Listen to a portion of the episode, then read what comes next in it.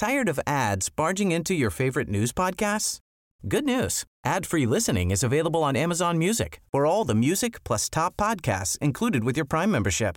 Stay up to date on everything newsworthy by downloading the Amazon Music app for free or go to amazon.com slash news ad free. That's amazon.com slash news ad free to catch up on the latest episodes without the ads. Heraldo Radio, la H se lee, se comparte, se ve y ahora también se escucha.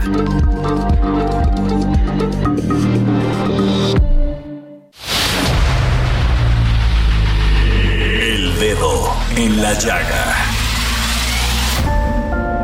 Había una vez un mundo en el que nadie creía. Un país de historias inexplicables. Una nación con personajes asombrosos. Santo Tomás tenía razón. Hay que ver para creer.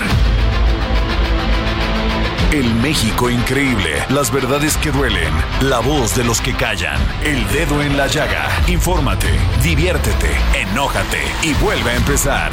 El Heraldo Radio presenta El Dedo en la Llaga con Adriana Delgado. ¿Qué parte no entiendes cuando te digo que no? La N o la O, tu tiempo se acabó. Te juro que ya no te quiero ver.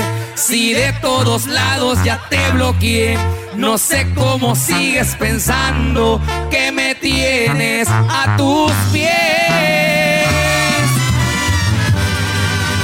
Ya supérame porque yo ya te olvidé. Ando tan feliz sin ti. Deberías hacerlo tú también. Esta historia se borró y no pienso escribirla otra vez.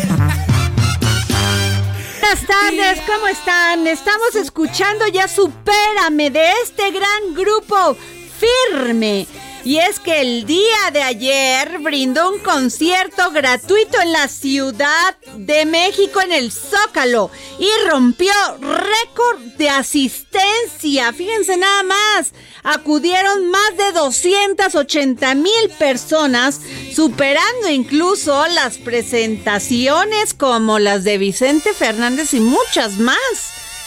La verdad, el gobierno de la Ciudad de México se anotó un gol porque la gente hubo, hubo ciertos incidentes ahí que fueron los menores, pero las personas tuvieron oportunidad de escuchar, de vivir la emoción de escuchar en vivo a este gran grupo, el grupo Firme. Supérame porque yo ya te olvidé. Ando tan feliz sin ti. Deberías hacerlo tú también. Esta historia se borró. Bueno, hoy, hoy este, se cumplen, hoy y mañana, ocho años de la terrible desaparición de los 43 normali normalistas de Ayoxinapa. Y usted ha estado enterado por los medios, enterada por los medios de comunicación, pues lo que hemos vivido durante estos años.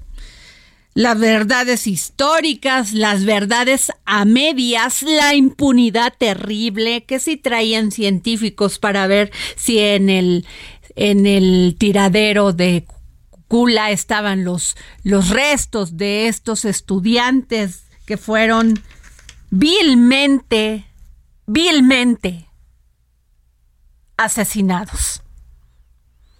Ya después de ocho años, no sabemos realmente, fíjense qué terrible, cuál es la verdad. Si nos indigna a las personas, a los ciudadanos, lo que ha pasado porque vemos el terrible tema de la inseguridad en México, imaginen cómo estarán sus padres, que todavía no saben dónde están sus hijos. Y bueno, fíjense que la, el fin de semana se abrió otra hipótesis. Esta fue dada fue dada a conocer por esta gran periodista Peneley Ramírez, porque pues ella en su columna de que escribe su columna del Reforma, ella dice que no solamente no los quemaron, sino que los secuestraron, los asesinaron, los destajaron, porque así se debe decir, y que los desaparecieron. Tengo en la línea a Alejandro Ope. Alejandro, ¿cómo estás? Muy buenas tardes. Muy buenas tardes, Adriana. Buenas tardes, auditorio. Alejandro, es terrible lo que estamos viendo. Primero por estos 43 jóvenes que no merecían morir. Luego por sus padres, su madre y sus madres y sus padres que han batallado, caminado el duro camino de la incertidumbre por no saber dónde están sus hijos. Las autoridades, de acuerdo al gobierno que está, inventa una verdad diferente. ¿Qué, le, ¿qué podemos decir ante esto, Alejandro? Bueno, primero, buenas tardes, buenas. Eh, mira, a ver, yo creo que es una tragedia sobre tragedia, ¿no? Eh, en primer lugar, digamos, ahí es, es el hecho eh, inicial, ¿no? La, el secuestro, eh, agresión, tortura, muy probablemente eh, asesinato, que es algo que ya reconoció la, autoridad, y desaparición, ¿no? De, de, estos jóvenes. esa es una tragedia que además que lo que parece demostrar el, informe que se dio a conocer hace semanas que fue podría haber sido prevenida, ¿no? Y no se hizo. Eh, y, se debió de, haber actuado en tiempo real eh, por varias autoridades que los que supieron lo que estaba pasando casi al momento. Es un primer punto. El segundo punto es que, pues digo, esto se ha vuelto un carnaval de manipulaciones políticas a lo largo de estos años. Eh, esto se ha vuelto, o sea, eh, cada vez se enreda más el caso. Eh, desde el, en, la administración de Peña Nieto pues, una intención bastante clara, bastante marcada de administrar políticamente el asunto, no a la verdad.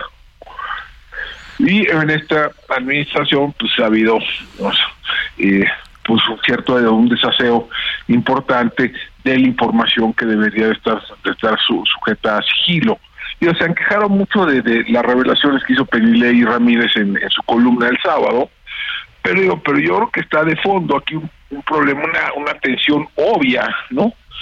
De que eh, el un reporte de una comisión de la verdad estuviera censurado, ¿no? Estuviera testado. Eso es inusitado en, digamos, en este tipo de documentos.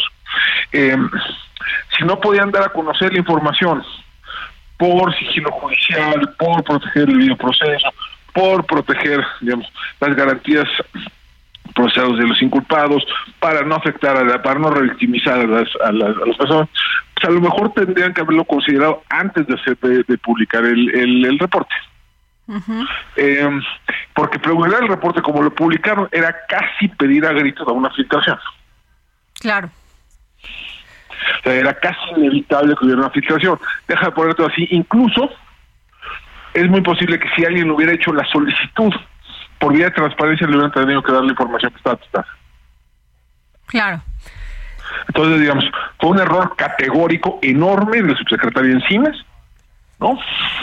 Y, y digamos, yo creo que impulsado por Palacio Nacional, eh, por una manera de, de eh, eh, obtener puntos políticos en esto y bueno ya se eh, y esto y además ya aparece haber detonado ya una disputa entre la Secretaría de Gobernación la Secretaría de de, Pero sería terrible, Alejandro, porque estás hablando que los militares secuestraron a estos jóvenes y esto se demuestra. algunos no parece pareciera haber digo es una de las de la de la, de la sí estoy de acuerdo o sea estoy de acuerdo con eso Alex pero pero pero el que se haya ocultado el que el que no se haya dicho el que se haya quedado este caso en la terrible impunidad durante ocho años son palabras mayores. Sí y además que yo creo que va a seguir quedando no es terrible. yo, creo que yo creo que es la, la, conclusión de la mayor parte de los procesos judiciales de esto va a ser, va a ser la, la absolución de los inculpados. Terrible, Alex. Eh, eh, Murillo Karam, fíjate, en el tema de, de, Murillo Karam, que está siendo, pues está, está, este, el juez lo procesó ah, por desaparición forzada, tortura y obstrucción a la justicia.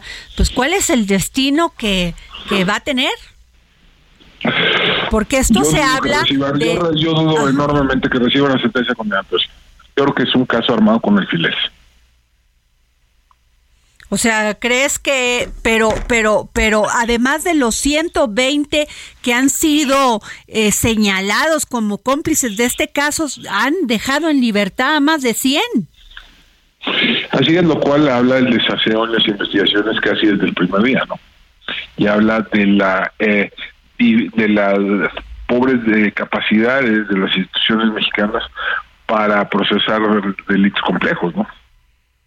Híjole, Alex, es que lejos de tener una esperanza en este camino tan oscuro de la impunidad, de los homicidios, de la delincuencia en este país, lo que vemos es que ese, ese, ese camino oscuro de repente, ¡pras! otra vez se cierra, otra vez cuando vas a encontrar esa luz, otra vez.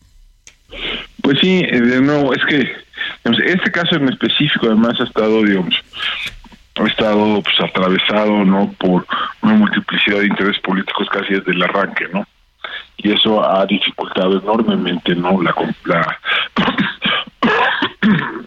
el derecho a la verdad y el, derecho eh, eh, a la reparación del daño y el derecho eh, el derecho a la justicia y el derecho a la no repetición no o sea yo creo que eso sí está está clarísimo. Y yo dudo que veamos mejores resultados. Siendo muy sincero, dudo que veamos mejores resultados. que me... Pues, que están en curso. De veras, me, me, cuando tú dices eso, tú que eres un experto en temas de seguridad, me pongo a temblar, querido Alejandro. Pues sí, es que eh, deja, deja de ponértelo así. Eh, lo que lo que demostró, digamos, los hechos de, de, estos últimos días demuestran que es una coladera de la fiscalía, la fiscalía de la República, que por ahí se está filtrando absolutamente toda la información, que no hay no hay comunicación adecuada entre la Secretaría de Gobernación y la Fiscalía General de la República, muy probablemente haya rivalidades institucionales serias, eh, muy probablemente no esté muy firme el fiscal especial en el caso. eh, entonces, yo yo yo sí soy escéptico de que se vaya a llegar a una conclusión adecuada en este. Pues muchas gracias, querido Alejandro Ope. Gracias por tomarnos la llamada y darnos tu valiosa opinión. Y qué les cuento que este que el ¿se acuerdan de este tema que también fue el año pasado, el tema del socavón en el Paso Express en Cuernavaca?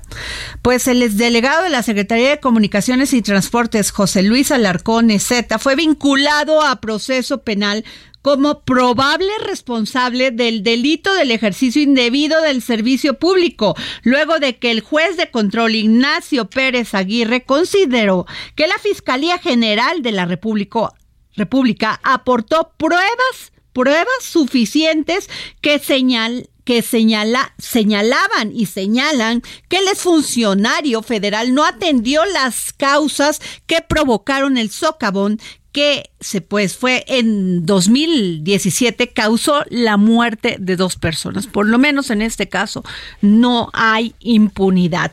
Y bueno, pues déjenme decirles que tengo en la línea y le agradezco que me haya tomado la llamada al gobernador constitucional de Michoacán, Alfredo Ramírez Bedoya. ¿Cómo está, gobernador? Bien, Adriana, buenas tardes. Este, a tus órdenes. Oiga, gobernador, pues ayer fue su informe y me llamó la atención porque ya usted sí se presentó en el, en el Congreso ante la legislatura para comparecer por este informe. Sí, eh, tenemos una, un muy buen diálogo con el Congreso del Estado de Michoacán a pesar de que no tengo mayoría de mi partido político, es un Congreso muy plural este, el que tenemos en Michoacán pero a un año de gobierno hemos eh, trabajado varias iniciativas en conjunto, hemos avanzado en varias reformas importantes y tenemos y mantenemos una relación eh, plural, democrática, abierta y se vio en el primer informe de gobierno, yo escuché personalmente el posicionamiento de cada uno de los grupos parlamentarios que hay en el Congreso con mucho respeto y también eh, noté una, una alta eh, responsabilidad y la pluralidad que distingue a Michoacán. Gobernador, no le, no le tocó fácil, esa es una realidad y sobre todo no le tocó fácil en el tema de la seguridad. Usted ha dicho que ha trabajado muy cercana, muy cercano a la gente y también este pues el ejército lo ha apoyado muchísimo. ¿Cómo hace cómo cómo viene este trabajo de colaboración con sus policía estatal? Es un trabajo muy táctico, de, de mucha inteligencia, paciencia también, porque a pesar de que es una de las grandes demandas de los ciudadanos, el tema de brindar seguridad de manera urgente, inmediata, eh, debemos asumir eh, esto como un tema que tiene décadas y que no lo vamos a solucionar en 24 horas o en una semana. Eso es lo primero. Eh, la coordinación debe ser absoluta. Nos, yo me coordino muy bien con el Ejército Mexicano, con la Guardia Nacional, con la Marina, eh, transformamos la Policía del Estado y creamos la Guardia Civil Estatal. Eh, también tengo una coordinación plena con la Fiscalía General de la República y con el propio fiscal del Estado, que hay que decirlo, lo dejó el gobernador anterior, pero que es lo que teníamos, es lo que tenemos y nos coordinamos. Esa coordinación fue lo que permitió plantear una nueva estrategia de seguridad en Michoacán. Eh, te doy un dato, un resultado. Eh, comparando el, el, eh, septiembre del año pasado, 2021, cuando todavía yo no estaba en el gobierno, yo entré el primero de octubre del 2021, comparando el mes de septiembre con el, lo que va del mes de septiembre de este año, hemos reducido 30% los homicidios dolosos en Michoacán, eh, comparando septiembre con septiembre. Eh, menos de, ahora sí que redujimos 50, eh, en 50 homicidios dolosos el, en Michoacán, aproximadamente en un mes, comparando mes con mes. Esto es el resultado también de una muy buena coordinación con presidentes municipales como el presidente municipal de Zamora, de Uruapan, de Zitácuaro, de Lázaro Cárdenas. Es decir, eh, también nos coordinamos con las autoridades municipales. Sin las autoridades municipales es muy difícil también avanzar, pero todos eh, nos hemos comprometido en este tema. No ha sido fácil, eh, ha sido un tema de, lo repito, de mucha paciencia y además estamos por, ahora sí que dar los mejores resultados porque creamos un programa como el Fortasec, que existía a nivel nacional, que desapareció, nosotros creamos un programa que se llama Fortapaz, Fortalecimiento de la Paz, en Michoacán con 758 millones de pesos. Es un programa único en el país del Estado apoyamos a las policías municipales para su capacitación, para su eh, certificación, para también eh, mayor infraestructura, mayor equipamiento. Entonces vamos avanzando bien en Michoacán en materia de seguridad, vamos a cumplir un año con las vías del ferrocarril libres, libres de tomas. Cuando a mí me entregaron el gobierno del estado, Adriana, me lo entregaron con las vías del ferrocarril tomadas, pero tenían 100 días tomadas las vías del ferrocarril, eh, les debían tres meses prácticamente de salario a, todos los maestros de Michoacán, 80 mil maestros, bueno, un desastre. Entonces, eh, por eso yo digo que recuperamos Michoacán, este, y eso nos da gusto, hay mucho por hacer, pero estamos firmes y tenemos ruta. Bueno, y este, ¿cómo encontró usted? Entiendo esto que me está diciendo usted de todos estos problemas políticos, económicos, financieros. Este, al principio se anunció que iba a haber este, pues responsabilidad, o sea, se iba, se iban a este, a generar responsabilidades contra aquellos que hayan abusado de, de, de su cargo dentro del gobierno de Michoacán. ¿Eso cómo sigue, gobernador?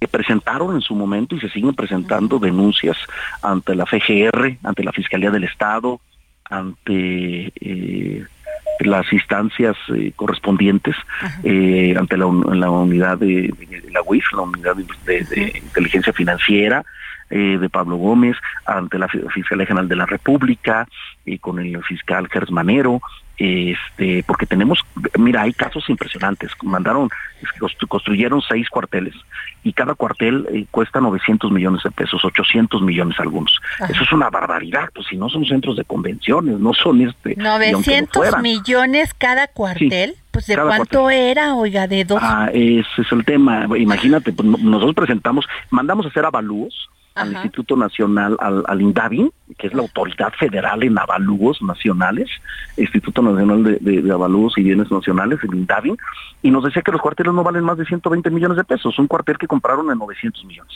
Imagínate, es, decir, este siete veces más su precio. 700% de precios inflados. Presentamos las denuncias, están presentadas las denuncias, yo espero que pronto este, la autoridad este de ahora sí que está ya en manos de las fiscalías el tema nosotros hemos seguido aportando información y eh, ese es uno de los grandes retos que no haya impunidad en Michoacán pues sin duda no le no le tocó nada fácil este un estado eh, complicado complejo pero ¿cuál es su relación con el presidente de la República buena Excelente, yo tengo una excelente relación con el señor presidente Andrés Manuel López Obrador. Y también Michoacán es bello, ¿eh? Michoacán es muy fuerte, muy poderoso, este hay que decirlo, tenemos una industria agroexportadora muy fuerte de aguacate, exportamos 3.200 millones de dólares de aguacate al año, imagínate, eso, eso es impresionante, este de berries, eh, tenemos el gran puerto de Lázaro Cárdenas en pleno crecimiento, es decir, Michoacán es un pueblo trabajador y es un lugar también de bellezas naturales. Y eh, ahora que contamos con el apoyo del presidente López Obrador, y con el apoyo también del pueblo de Michoacán no lo vamos a desaprovechar, eh, no vamos a fallar. Eh, el 2023 eh, yo estoy seguro será un buen año para el desarrollo económico y también el desarrollo social de Michoacán.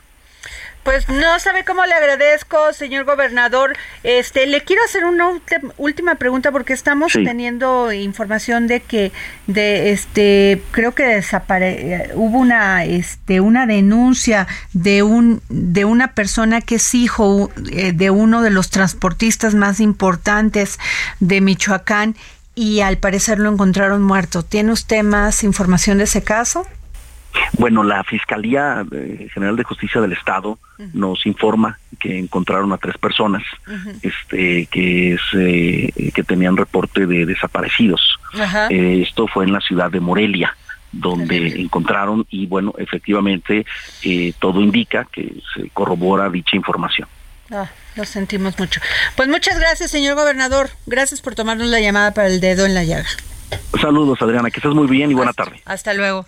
Bueno, pues así fue y este tenemos este Charbel Lucio, nuestra compañera de de en el estado de Michoacán tenía esta tiene esta información porque así así como les digo encontraron a una persona, no solamente a él, él ya había desde el 12 de septiembre estaba ya la denuncia por desaparición y este y creo que apenas el día de hoy encontraron, no solamente encontraron su cadáver, sino encontraron el, cadáver de tres personas más en, y pues este Morelia y fue detectado por por por per, por los perros que ayudan a la policía a la policía este estatal y pues encontraron no solamente uno tres en un en un lugar ahí este en, cerca del centro de de Morelia Esperemos que esta situación, que esta estrategia de seguridad que está implementando el gobierno federal funcione y ya no tengamos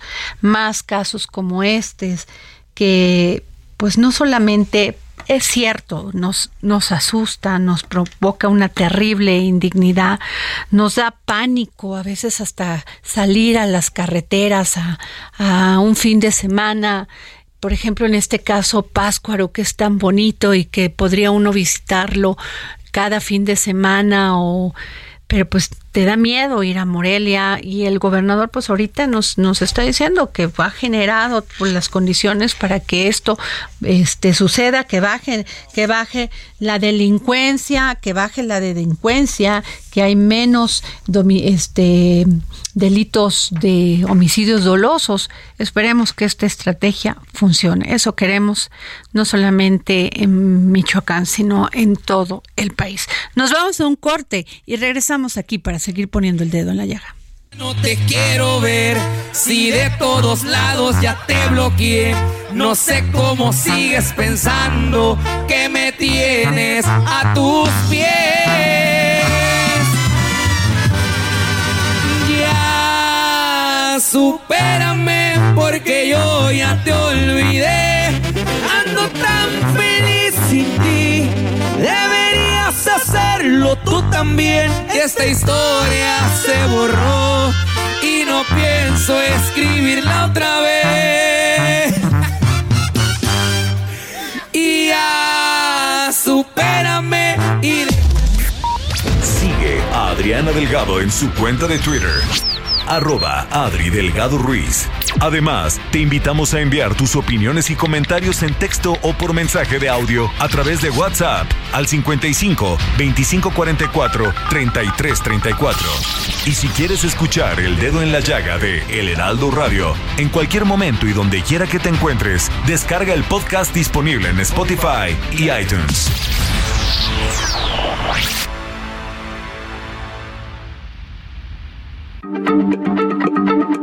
Heraldo Radio, la H se lee, se comparte, se ve y ahora también se escucha.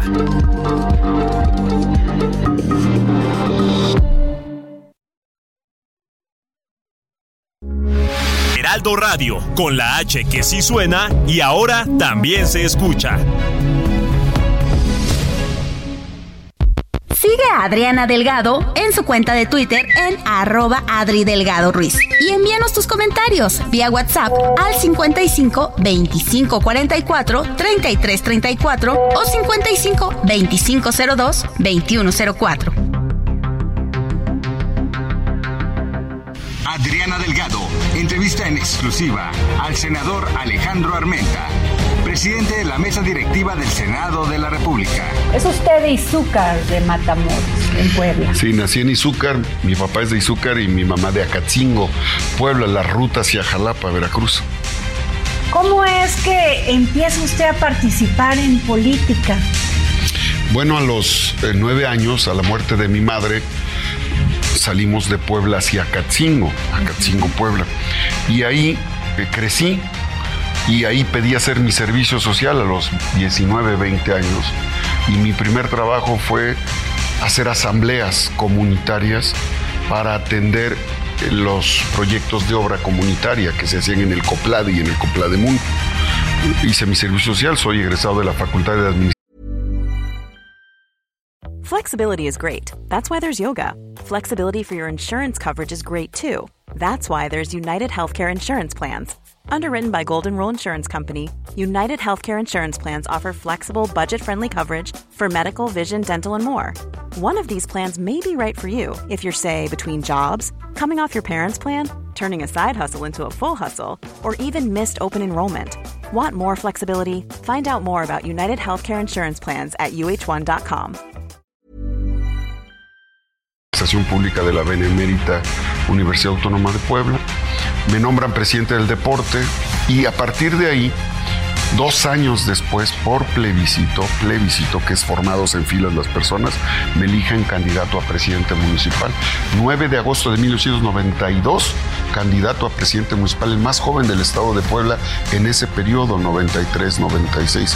Cuando don Manuel Bartlett, nuestro hoy director de, de Comisión Federal, fue candidato a la gubernatura, yo fui candidato a presidente municipal por plebiscito compartimos ese primer periodo con el gobernador eh, Manuel Bartlett Díaz. Jueves, 11 de la noche, El Dedo en la Llaga, Heraldo Televisión.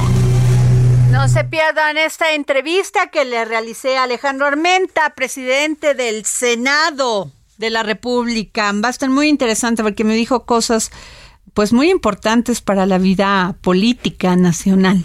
Y déjenme decirles que uno de los sectores que han sido más golpeados por esta crisis económica que estamos pasando, por esta inflación, este, muchos dicen que por, por todo el esquema de la pandemia en lo internacional y también pues que nos vino a pegar en lo nacional. Y bueno, pues ha sido sin duda el sector encargado de extraer directamente, sí, los bienes que proporciona la naturaleza, sí, el sector primario. Y tengo la línea a don Juan Cortina Gallardo, presidente del Consejo Nacional Agropecuario. ¿Cómo está, don Juan?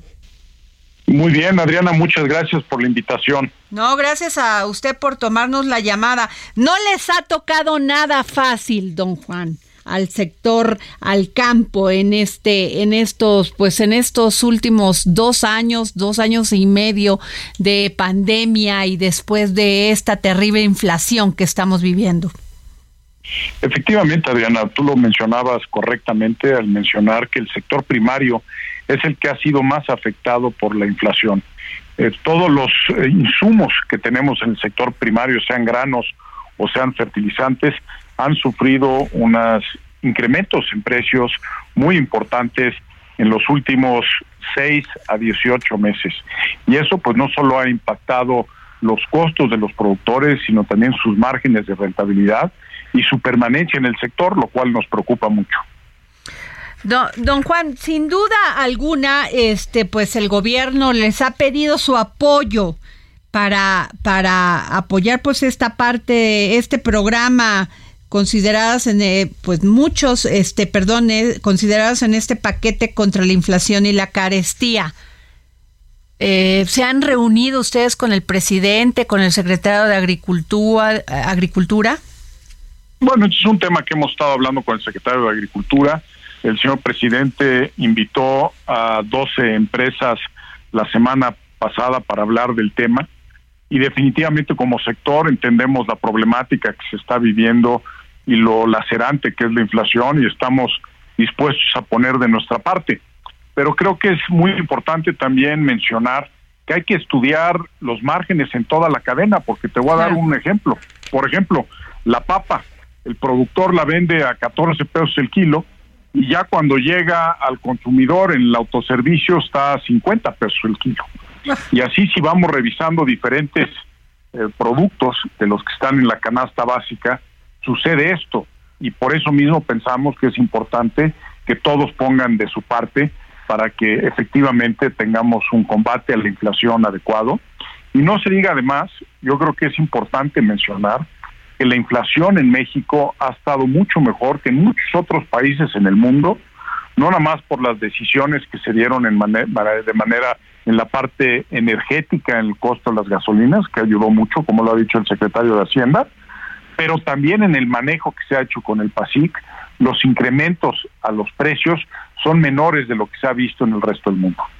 Ahora, ese sí, sí es un gran problema, don Juan, porque ustedes, bien lo dice, yo saco mi producto a 14 pesos en el caso de la papa y los otros lo vienen vendiendo ya el, el, ya el precio final es en 50 pesos. A eso, pues en ese costo también tienen que añadirle muchas veces que, que son víctimas de la delincuencia. Es un impuesto que no se ve, pero que ahí está. Bueno, desgraciadamente el tema de la seguridad nos está afectando a todos por robos y demás cosas, pero lo que tú estás mencionando pues es evidente, ¿no? Déjame te doy otro ejemplo, el tema de la cebolla, que ha estado tanto en boga recientemente. El productor, por ejemplo, en Chihuahua, recibe 15 pesos el kilo. Cuando te vas al mayoreo en la central de abastos ya está 23, al medio mayoreo ya está 30 pesos y ya cuando llega al consumidor en el autoservicio está a 52 pesos. Entonces es ahí donde tenemos que revisar muy a detalle toda la cadena, porque es donde realmente yo creo que podemos tener más incidencia en los temas de inflación sin afectar la capacidad productiva del país, que si no al final nos termina saliendo más caro porque no vamos a tener producción y al final de cuentas los precios obedecen a la oferta. Claro. entre más oferta tengamos, vamos a tener mejores precios. Ahora, esto que está usted diciendo que es sumamente importante, don Juan, porque este, si bien se les está pidiendo el sacrificio a los productores de, de, de, de a los productores, al sector primario, también en esta cadena, hasta llegar al precio final, ¿quién está viendo? ¿Quién está viendo que no inflen los precios, que no, que no este, que la que los que compramos unas un kilo de cebollas, un kilo de papas no recibamos el precio a este nivel.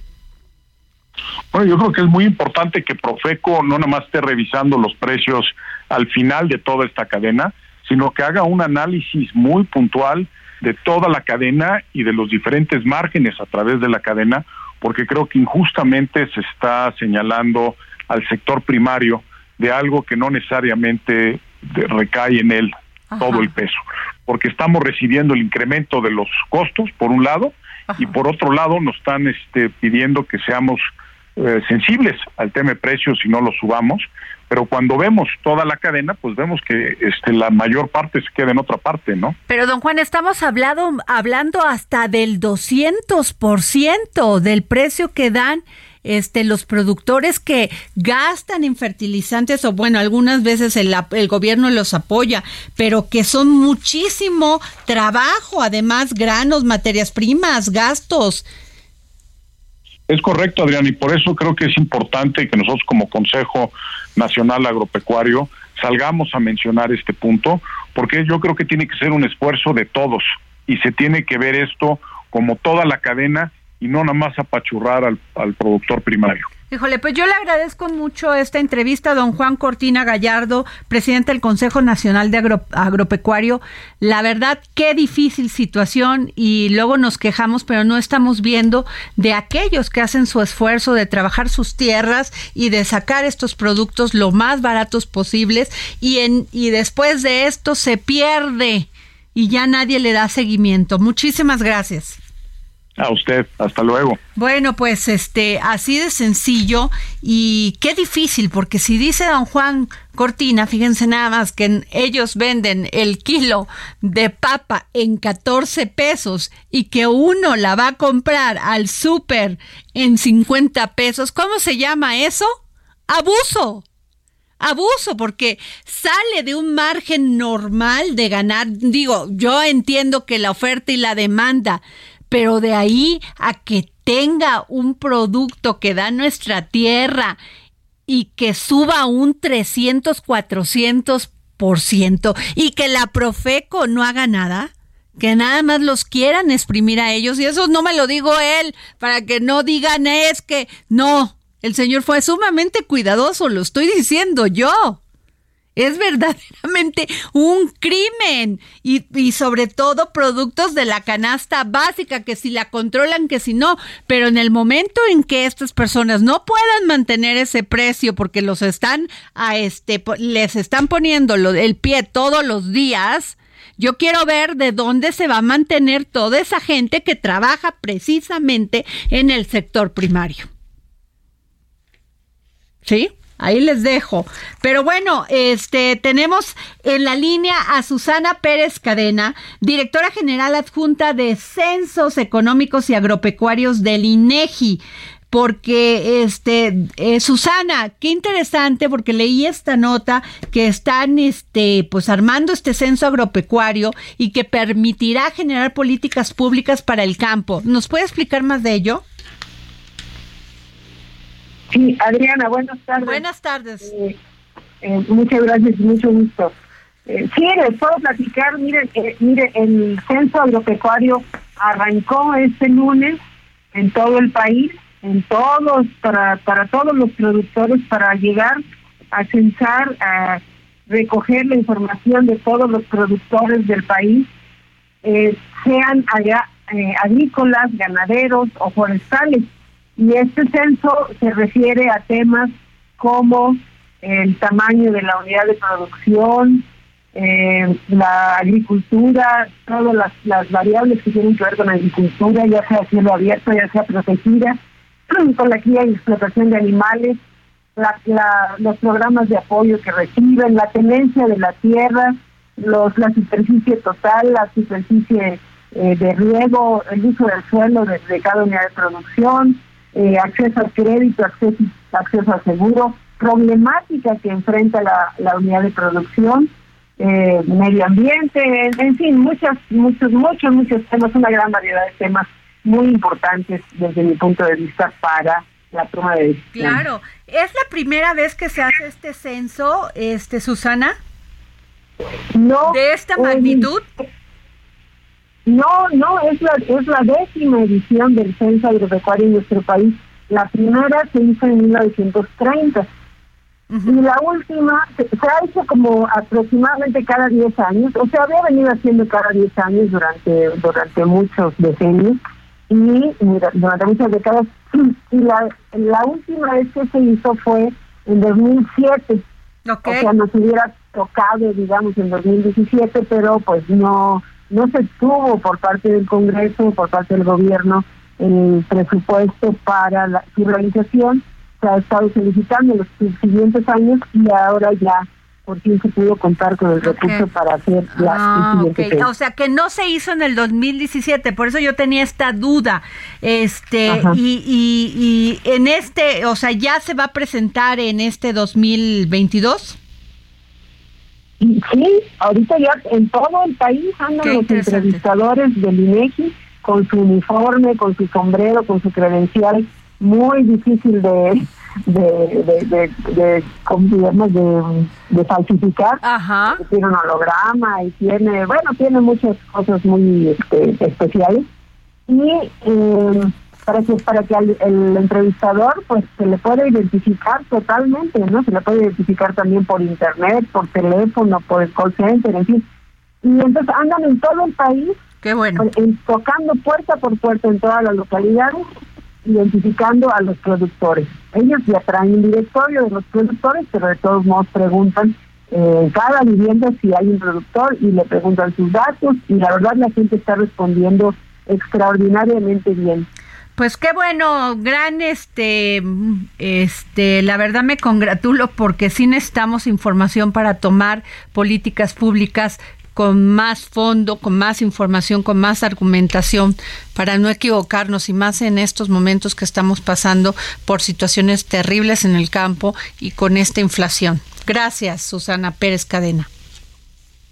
Por supuesto, sí, este, pues estamos aquí a la orden eh, hay, hay temas muy interesantes, por ejemplo, los, los, problemas que enfrentó la unidad agropecuaria, por ejemplo, si el problema son los altos costos de los insumos y servicios, si el suelo ha perdido fertilidad, eh, las dificultades que tiene para la comercialización por existencia de intermediarios, por ejemplo, la edad del productor, si es muy, si la edad avanzada o enfermedades son causa de problemas para producir, la falta de documentación para acreditar la posición de la tierra, si eso representa un problema, las cuestiones que tienen que ver con la inseguridad, eh, la escasez de mano de obra, en fin, muchísimos temas que creo que pueden darnos una visión, una panorámica muy completa de lo que está ocurriendo en nuestro campo, en, en, nuestro país. Pues muchas gracias, doña Susana Pérez Cadena, directora general adjunta de Censos Económicos y Agropecuarios del INEGI. Gracias por tomarnos la llamada. Gracias a usted, Adriana. Buen día a usted y a todos. Y me voy con la maestra Erika Rocío Reyes González, investigadora del Colegio de Geografía de la UNAM, porque fíjense este tema. ¿Ustedes saben qué es la agricultura de carbono? Doña maestra, muy buenas tardes. Hola, muy buenas tardes. ¿Nos puede explicar a nuestra audiencia qué es, a nuestros radioescuchas, qué es la agricultura de carbono? Sí, claro, miren, se trata de algunas técnicas que se pretenden implementar para que eh, se puedan ayudar a mitigar los efectos del cambio climático. Sabemos que la agricultura, como cualquier otra actividad humana, eh, pues emite contaminantes a la atmósfera, entre ellos el dióxido de carbono. Por lo tanto, esta cuestión de la agricultura eh, de carbono pretende minimizar esas emisiones a través de algunas prácticas. Entre ellas, pues es posible retomar prácticas que llevan muchos años en México, como por ejemplo la rotación de cultivos, este, algunas prácticas como por ejemplo la milpa pudiera ser alguna actividad importante para poder reducir las emisiones de dióxido de carbono principalmente a la atmósfera, aunque existen otros gases de efecto invernadero que la agricultura contribuye con ellos. Eh, ¿Cómo puede alguien implementar la agricultura de carbono? Eh, bueno, en este caso lo que se intenta es que el suelo, eh, bueno, en, este caso el suelo tiene un potencial muy alto de absorber carbono y, por ejemplo, eh, lo que nosotros tenemos entendido es que las grandes superficies agrícolas de México que proveen de alimentos a nuestro país pues generalmente es un solo cultivo el que se implementa. En este caso, los policultivos, es decir, la aplicación de diferentes cultivos, no, no solamente uno, puede ser una estrategia para poder ayudar al suelo a que pueda absorber mayor cantidad de carbono. Claro. También, por ejemplo, eh, lo que llamamos la rotación de cultivos, es decir, tal vez en un año sembrar una especie, en otro año otra y así Qué sucesivamente. interesante. Exacto, para no agotar las reservas eh, de carbono en el suelo y otros nutrientes, pero también ayudar a mejorar su estructura y composición y mejorar esa absorción de carbono. ¿Usted cree, este, maestra Erika Rocío Reyes González, que estamos haciendo equivocada, estamos equivocándonos? Por ejemplo, yo veo en Gilotepec, en el Estado de México, eh, siembran puro maíz y cada vez que viene, o sea, que es eh, temporada, siembran y esperan que la lluvia venga también. Pero a veces no llega y se quedan ahí con su plantío que no crece. ¿Y por qué no sembrar manzana, pera u otras este, frutas que sí crecen ahí, que no necesitan tanta agua? Sí, exactamente. Bueno, en este caso dependerá mucho eh, de, de, la zona, exactamente, de las condiciones climáticas que sean propicias para, la, para el cultivo de ciertas especies. Obviamente si tenemos las condiciones adecuadas, por ejemplo en el caso que menciona, son cultivos eh, frutales que necesitan ciertas condiciones, por ejemplo de, de, frío, ¿no? Para poder lograr su floración Exacto. y tener una buena cosecha. Entonces aquí dependerá mucho eh, de, del conocimiento del agricultor. Creo que tenemos que empezar por ahí, por fomentar en el agricultor el conocimiento de las condiciones eh, climáticas y de su entorno en general para que ellos puedan hacer justamente esta reconversión agrícola de cultivos que tal vez no tengan un rendimiento Maestra, muy pero alto eso no se está haciendo, no se está haciendo y la gente ni cultiva maíz ni cultiva otras cosas. Y, y efectivamente el ejemplo que le estoy poniendo es que es una zona fría. Una zona donde cada verano ya está dando, o en, en primavera está dando duraznos, manzanas, peras. Sí, exacto. Eh, bueno, en este caso, en el Colegio de Geografía, nosotros nos hemos encargado de fomentar en algunas comunidades indígenas de México ese conocimiento hacia las comunidades. Es un trabajo titánico porque las comunidades son muchísimas en nuestro país pero con las que hemos podido trabajar sí hemos recomendado que ellos conozcan la situación climática actual por la que estamos atravesando, las cuestiones relacionadas con el cambio global y el cambio climático, ¿no? Para que las personas sean capaces de idear sus propias estrategias de adaptación ante el cambio climático en este caso. Y entre esas estrategias, pues es conocer qué cultivos son los óptimos para sembrar en algunas zonas y cuáles no. Y en caso de que pues las condiciones climáticas cambien, pues ellos puedan hacer esa reconversión y mirar hacia otros cultivos que tengan ese potencial, ¿no? Claro, Entonces, claro. Y crear cadenas de valor también. Sí, exactamente. Es un trabajo titánico, pero bueno, desde nuestra trinchera en el Colegio de Geografía hemos estado impulsando esta estrategia y pues esperemos que poco a poco podamos fomentar este conocimiento en más comunidades de México. Pues ojalá así sea. Le agradezco mucho, maestra Erika Rocío Reyes González, investigadora del Colegio de Geografía de la UNAM.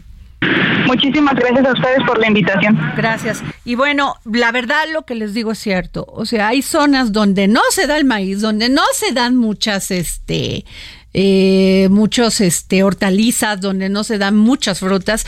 E insisten los, los agricultores, los productores, porque no tienen más que su pequeña parcela y sufren para tener fertilizantes y otras cosas más. ¿Por qué no siempre? ¿Por qué el gobierno no ge- genera una cadena de valor de tal manera que cultiven lo que se da ahí, que no necesiten tanta agua, porque es el valor más, más este, ahora sí que más necesitado y, y que puedan generar esta, esta, esta cadena de valor y que todos ganen. En fin, bueno, a ver, les digo, una nueva sentencia anula asamblea de socios afines a Billy Álvarez y Federico Sarabia. El Tribunal Superior de Justicia de la Ciudad de México dio a conocer una nueva sentencia con relación al presidente de eh, que involucra a la empresa cooperativa La, Cruz Azul. Con esta nueva sentencia queda anulada de forma definitiva la supuesta asamblea de socios celebrada el 26 de agosto del 2020, la cual ya había sido previamente anulada por el juzgado sexagésimo civil en una primera instancia durante el mes de marzo de este mismo año. Por lo tanto, se ratifica una vez, una vez más que es inválido e ilegal cualquier instrumento público protocolizado en dicha reunión, así como los supuestos acuerdos tomados en ella. Además, al existir un, una, un cambio en la situación jurídica, todos los amparos presentados recientemente han quedado sobreseídos. Derivado de esto, se confirma una vez más que Federico Sarabia Pozo no tiene facultades, no tiene facultades para ostentarse como representante legal, gerente, director o presidente de ningún consejo relacionado con la cooperativa Cruz Azul. Bueno, y de acuerdo con la última Asamblea General de Socios celebrada en abril de este año, Federico Sarabia y Guillermo Billy Álvarez perdieron su calidad de socios por votación unánime.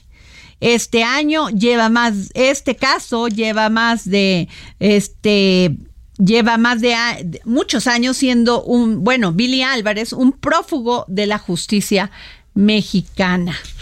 ¿Qué tal, eh? Pues Nueva sentencia anula asamblea de socios afines a Billy Álvarez y Federico Sarabia. Muchísimas gracias por escucharnos aquí en El Dedo en la Llaga. No dejen de seguirme en mi Twitter, arroba Adri Delgado Ruiz.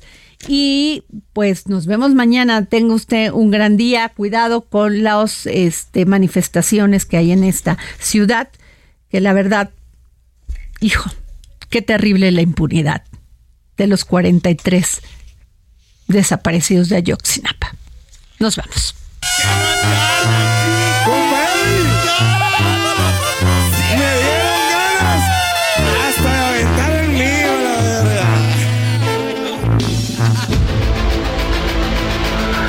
Heraldo Radio presentó El Dedo en la Llaga con Adriana Delgado.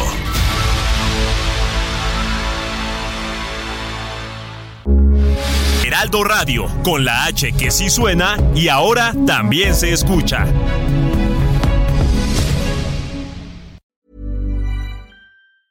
¿Tired of ads barging into your favorite news podcasts? Good news. Ad-free listening is available on Amazon Music for all the music plus top podcasts included with your Prime membership. Stay up to date on everything newsworthy by downloading the Amazon Music app for free or go to amazon.com slash news ad free. That's amazon.com slash news ad free to catch up on the latest episodes without the ads.